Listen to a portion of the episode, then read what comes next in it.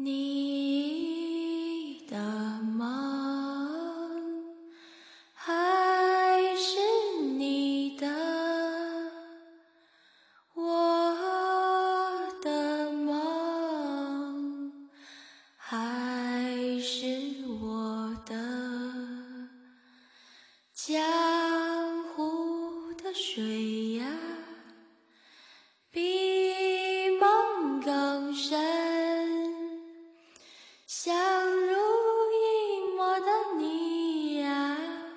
是来日相望的人。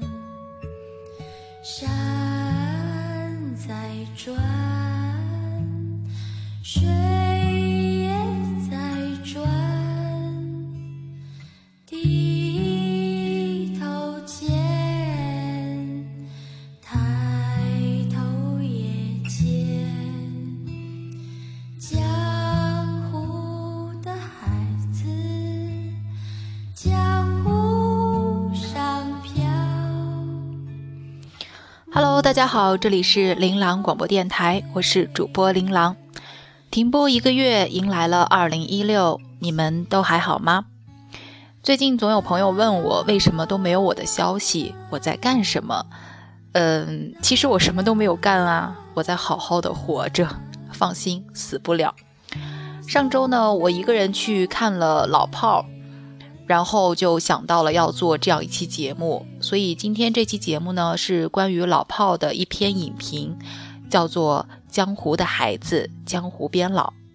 我看电影的时候看到吴亦凡的手里拿着一本《小李飞刀》，然后就想到了这个名字。在你们小的时候，心里有没有一片江湖呢？我们这期所有的背景音乐呢，都来自一个你们可能从来都没有听说过的组合，叫做秘密后院。他们很低调，而且我觉得他们的嗯音乐风格特别适合我们今天的这期节目，和江湖有关。嗯、所以在以后的节目里呢，我也会陆陆续续的推荐一些很小众的东西，比如我最喜欢的呃莫名其妙的古风音乐，到现在都还没有出现在节目里。啊、好了，我们现在就开始我们今天的这一期节目吧。江湖的孩子，江湖边老。睁开你的双眼，尽管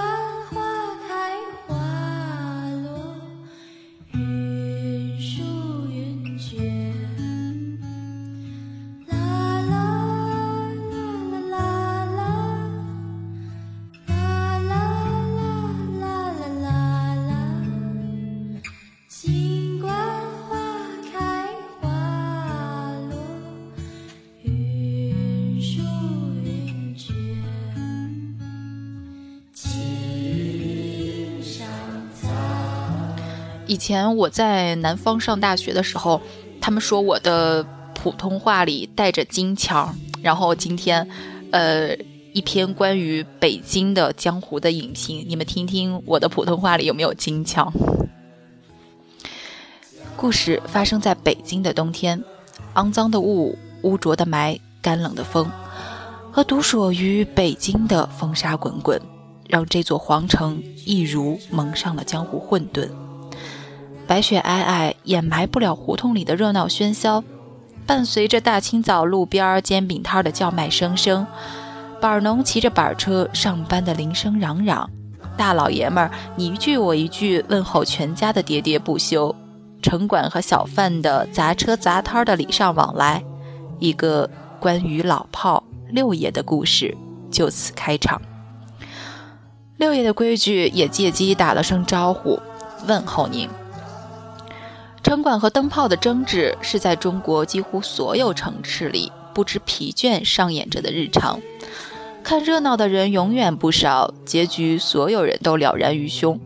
路过当看了场戏，偶尔添把火，叫喊两声，寻开心的事儿又不用花钱，何乐而不为？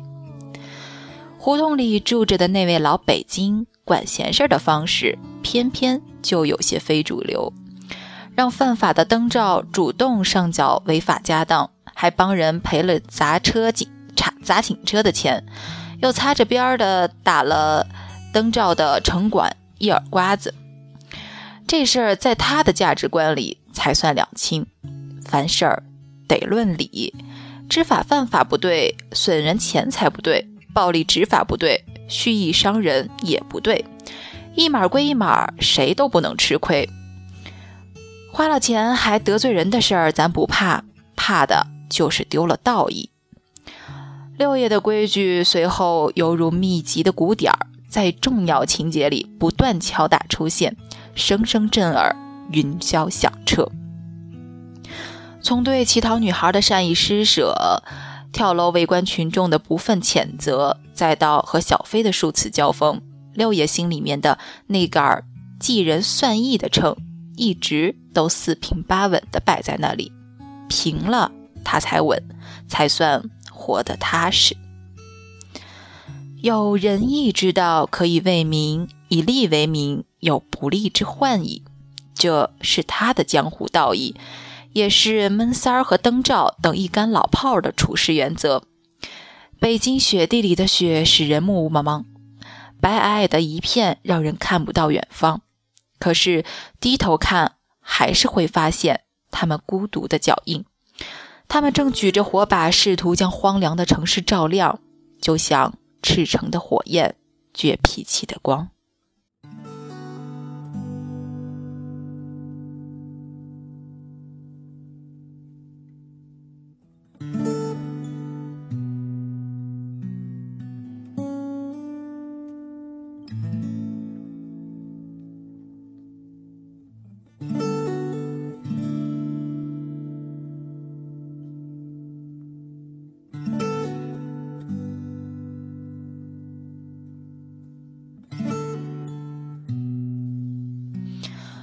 而这个世界变化的越来越快，人们蜷缩在大衣里，街边的建楼剑指着蓝天，胡同外的建筑都翻了新，宣武区这个称呼早已消失不见。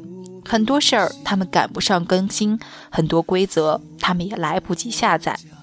儿子可以教训老子，一个新的革命已经开始。老年人在路上摔个跤都叫碰瓷儿，年轻人看到跳楼就开始玩命自拍。有钱人不再喂食养虎，鸵鸟出现在马路上飞奔疾驰。心里面顶天立地的规矩，在小辈儿眼中成了严肃又可笑的吹牛逼。讲义气的这套兄弟情谊，早已不及红色牛肉干。皇城根下长大的一群人，忽然。就变成了赤贫的石头，与这个新世界格格不入，带上了点儿冥顽不化的意思。也曾继子正年少，匹马黑貂裘，今老矣搔白首，还望黄图霸业叹笑中。未曾想江湖多变幻，世事无常已难容。骑着二八自行车的一代江湖混混，要被开着恩佐法拉利的酷炫高富帅给写进历史了。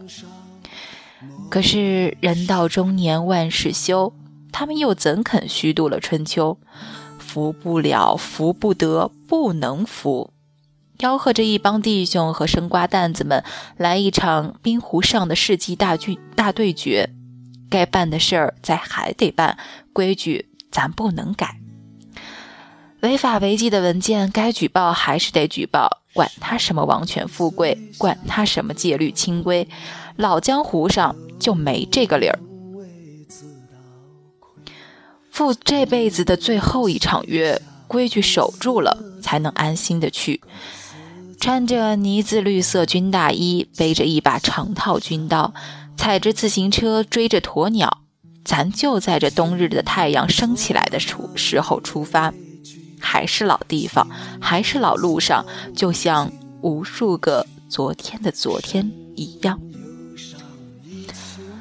在浩瀚的冰湖上，六爷的骨骼就像碎碎裂在无垠的旋风里一样，血液消融了长期的冰雪，在树枝上结成了一个锋利的冰凌。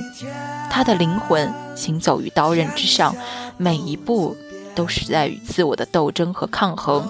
于生理和心理之上，最后没有兵刃相见，白茫茫的冰地，更没有绽出红色的血。咆哮震天的一跪，是肃天的冷清冷天里，振聋发聩的时代最强音。跌撞跌倒的最后身躯里，是漫长的冬日下庄重醒目的黑色孤影。就此定格，老炮的激情燃烧。辛苦才知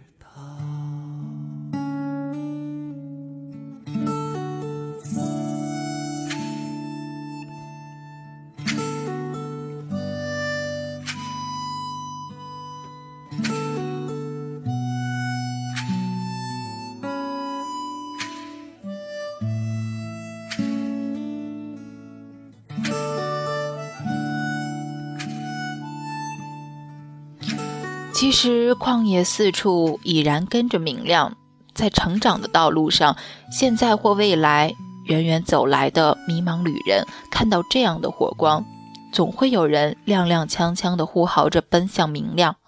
也许是小飞，也许是更多的年轻人，在对于道义这一套规则上，小飞也正经历着逐渐理解和最终传承的过程。他是达官显贵的接班人，他是新一代规则体系下的受益者，可他的心里却藏着一个江湖，住着一个李寻欢。柔情侠骨，豪情上亿，捧着小李飞刀坐在沙发上，那么安静的看，眼珠子直盯着不转。若不是字里行间临摹着梦，绘着信仰和乌托邦，怎会丢了小老大的气场？执迷的就像个有了疏影忘了时间的读书郎，或许也想要做个云山雾绕、云山雾绕里来去、风里如风的侠客，血赤肝胆，生杀犹断，孤剑天涯不惧险，一袂决然过江湖。小飞不是真正意义上的混混和不良少年，从他斯文的言语间便可窥探一二。和从小摸爬滚打、开赌身家性命的老炮不同，他本质上只是一个可以随意挥霍资本的花花男孩，会犹豫迷茫，会柔软脆弱。父辈是掌握权钱的新统治者，小飞官二代的身份便蒙上一层我们这些小老百姓无法理解的无奈。小飞巨蛋，因为社会规则由他们重新主宰和定义。因为无法割舍的亲情血脉砌成了没有出口的墙，小飞迷茫，因为比任何人都直面罪恶而丑陋的真相，因为哪怕知道是错，也未能寻一个解脱。没有成长到自食其羽翼丰满，更没有积蓄与父辈抗衡交手的底气。孤独如他，开始耍酷高冷高二病，任性变。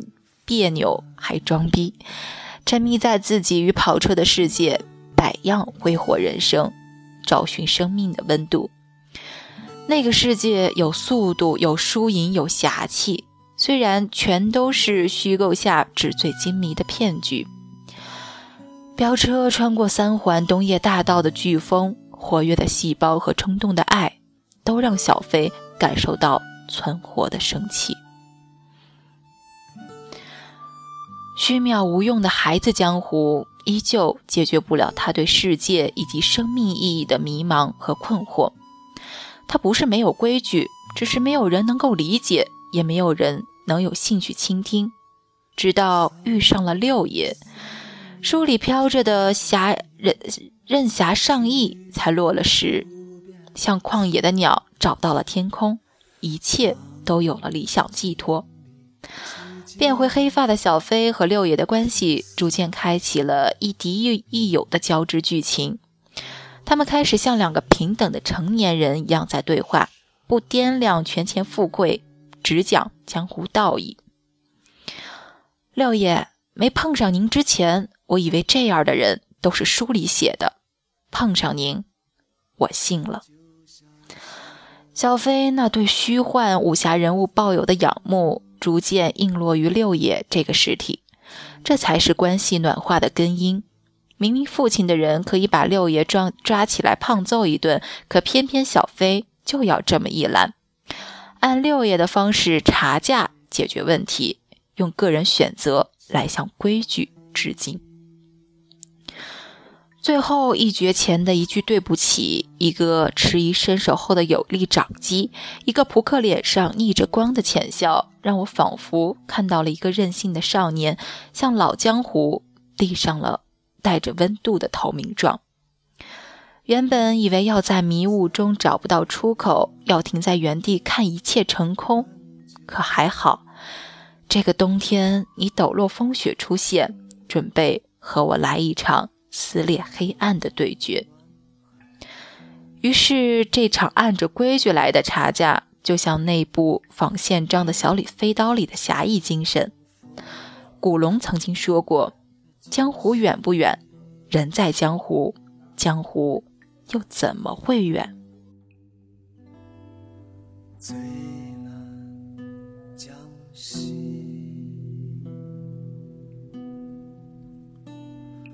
脆弱裂波，记忆之间，是谁家的少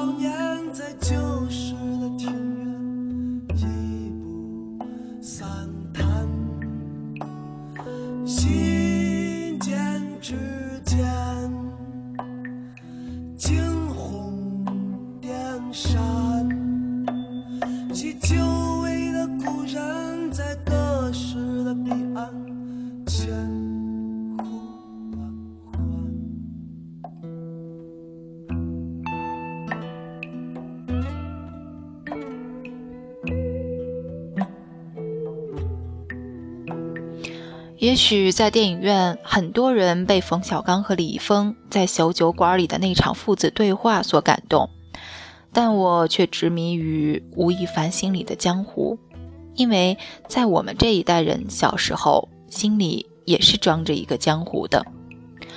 常有人问我为何叫琳琅，不如你去百度一下“琳琅”二字出于何处，我们再来谈一谈我们心中各自的江湖。前几天和几个朋友吃饭，碰见一个身上有江湖气的哥哥。大约这样的人很少出现在我的生活里，所以倍感好奇。但是第一次见面，不敢贸然搭话，敬了杯酒，聊表敬仰。希望以后还有机会同桌共饮，聊一聊江湖。好了，这周的节目就到这里，我是主播琳琅，下期再见。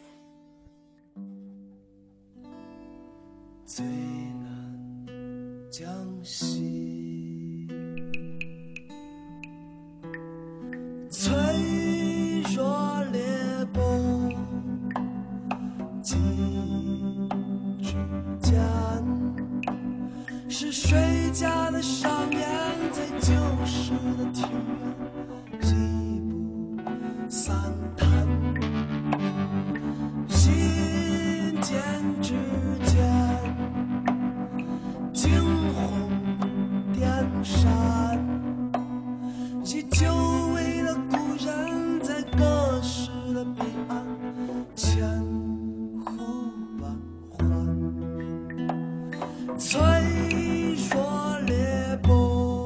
哦，嗯，还有个事儿要说一下，就是下一期不一定是下一周，虽然我们停播了很长时间，呃，应该要重新开始了，但是我下周可能会休年假，如果休年假的话，我就会出去玩儿，所以，嗯，下一周不一定会更新。如果下周没有休的话，那下周会照常更新，那就是下下周会停播，所以跟大家在这里讲一下。